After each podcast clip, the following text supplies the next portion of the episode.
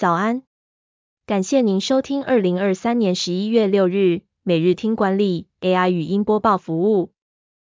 每天早上七点，用五分钟带您快速了解最受欢迎的商业新闻和职场话题。欢迎您至 Apple Podcast 或 Spotify 搜寻每日听管理，并订阅节目，还能一次浏览过往集数。另外，只要在经理人官方 LINE 聊天室输入“听书”两个字，就能解锁限量的隐藏优惠。首则文章是：酷鹏明年将在台创造逾五千个工作机会，创办人为何持续加码投资台湾？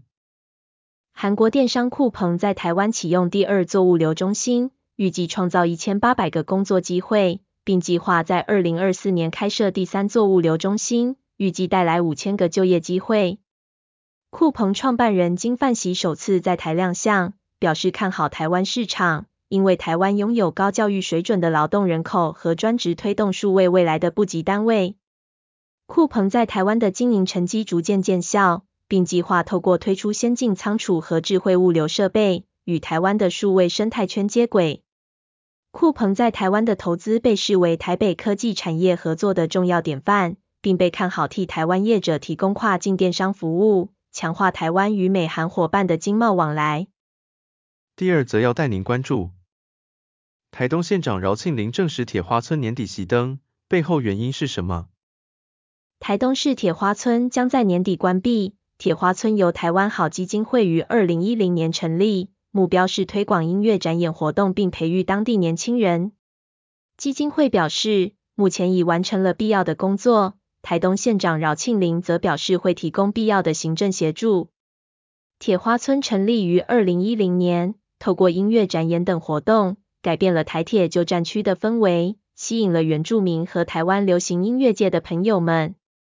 然而，铁花村的音乐活动受到干扰，且多年来难以达到损益平衡，这也是基金会做出关闭决定的原因之一。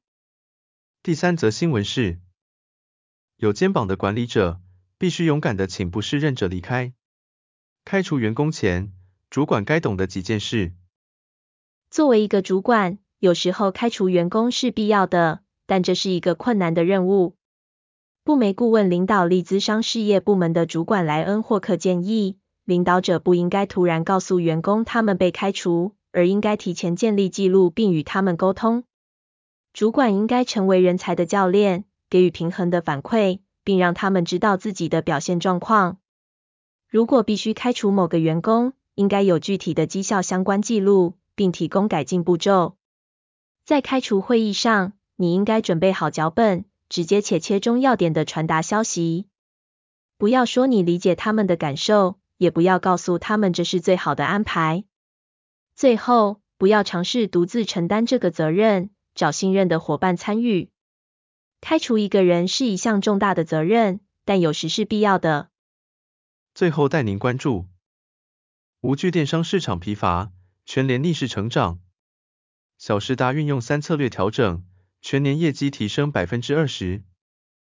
全联在二零二一年初推出全联小时达电商平台，与 Uber Eats、Foodpanda 合作，提供生鲜电商配送服务。目前已有超过六百六十家实体门市导入。加上外送平台，总共有一千三百五十五家店点服务，涵盖全台近百分之一百的外送区域。小时达去年业绩达到四十五亿元，今年预计挑战六十亿。消费者中有百分之七十使用生鲜日配服务。全联总经理蔡笃昌表示，他们做了三个策略调整，以维持近百分之二十的成长。首先是加速导入平台，预计年底 Uber Eats。Foodpanda、小时达等三个平台的占比会达到百分之九十。其次是扩增品项，让消费者能一站购足，品项数已达八千项。最后是将 App 收回来自己经营，并推出好好吃平台，提供食谱和食材一站购足的服务。感谢您收听，我们将持续改善 AI 的语音播报服务，也推荐您订阅经理人电子报。我们会将每日 AI 播报的文章寄送到您的信箱。再次感谢您，祝您有个美好的一天。